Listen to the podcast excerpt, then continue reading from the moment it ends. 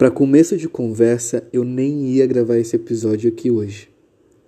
Só que sabe quando a gente tá com aquela necessidade de verbalizar coisas? Tô exatamente neste conflito aqui. e é algo que tem matutado aqui na minha cabeça é sobre como é tão complexo para mim lidar de maneira tranquila com situações, com coisas, relações afetivas que me geram paz, que me geram conforto, que me dão estabilidade. Engraçado, né? é, é como se eu estivesse sempre funcionando a partir do caos, do conflito, é, da ansiedade, da angústia, da espera que quando as coisas cooperam para o meu bem, até parafraseei aqui uma, uma frase cristã, é, me gera medo, me gera receio, talvez. Eu fico tentando é, calibrar alguma coisa que não precisa do meu controle, que não precisa do meu freio. Não precisa. E aí a gente se coloca a pensar como a gente, ou melhor dizendo, né? Vou colocar a gente não, vou colocar só eu nesse meio. Como eu lido com isso? Né? Como eu tenho lidado com as minhas relações ao olhar para elas sempre nesse local do preciso conquistar, preciso adentrar relacionamento, relação não é uma porta fechada, né, galera? Né? Não é uma porta fechada. É uma porta aberta que a gente pode circular, entrar, sentar, tomar um cafezinho, levantar e ir embora, sem peso, sem culpa, sem pressão. E mas a gente não sabe lidar com as relações nessa perspectiva. A gente não, Cleiton. Você não sabe lidar. Ou melhor dizendo, eu não sei lidar. é sempre uma, uma faca que o que corta aqui, corta aí também. Então, é, como a gente tem lidado com isso, né?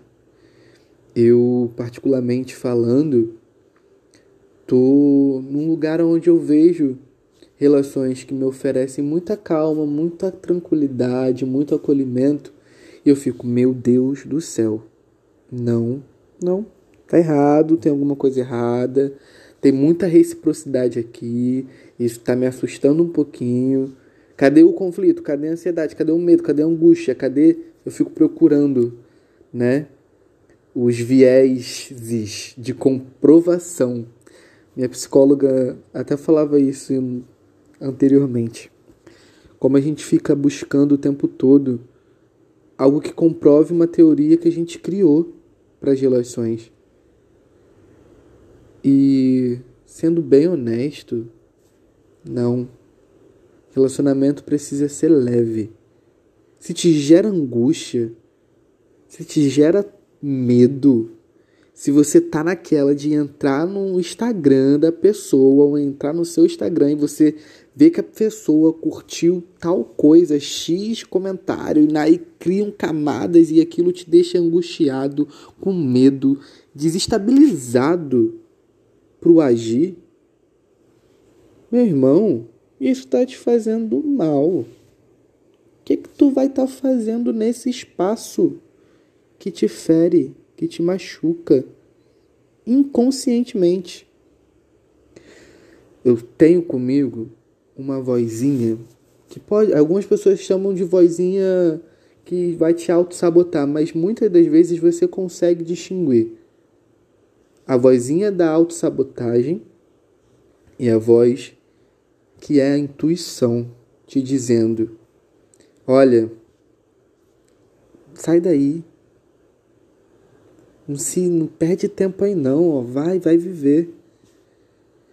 E Nessas relações que nos geram angústia, muitas das vezes é fácil perceber a voz da intuição. A voz dizendo que, ó, Não fica aí não, isso não tá te fazendo bem.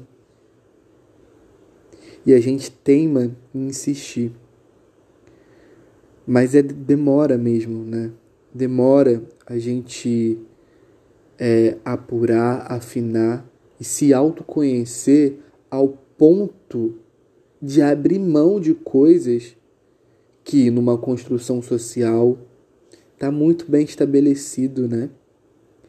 Mas por dentro, no individual, já não te faz bem, já não te contempla. E você entender e dizer adeus para coisas que não te contempla mais, que não te faz bem, é um ato de amor próprio. É você, beleza, eu gosto muito dessa pessoa, eu acho ela incrível, mas ela tá me ferindo nesse local e para mim não é interessante eu ficar aqui, porque é uma gotinha que vai virando uma poça e daqui a pouco se transformou num grande poço, sabe? E eu não vou conseguir mais sair dali. Então, eu acho que, a gente possa estar atento com com esses pequenos fragmentos de coisas que já não já te indica que não vai dar bem, que não vai dar certo.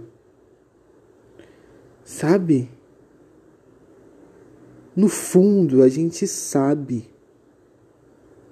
Lá no fundo, a gente sabe quando algo não é para ser. E eu quero poder viver e sempre estar muito atento a isso. De poder perceber e falar, ó, licença, tô indo lá. Aproveita a tua jornada. Mas o que você tem para me oferecer não me cabe. Aprendi, agradeço. Mas bola pra frente. Porque é isso, galera. A vida é muito curta.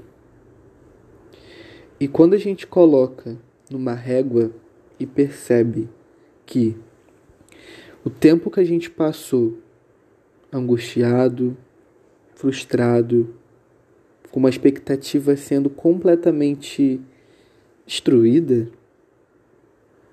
a gente viu que olha quanto de vida eu gastei. E vida é para ser compartilhada. É isso. Até o próximo episódio.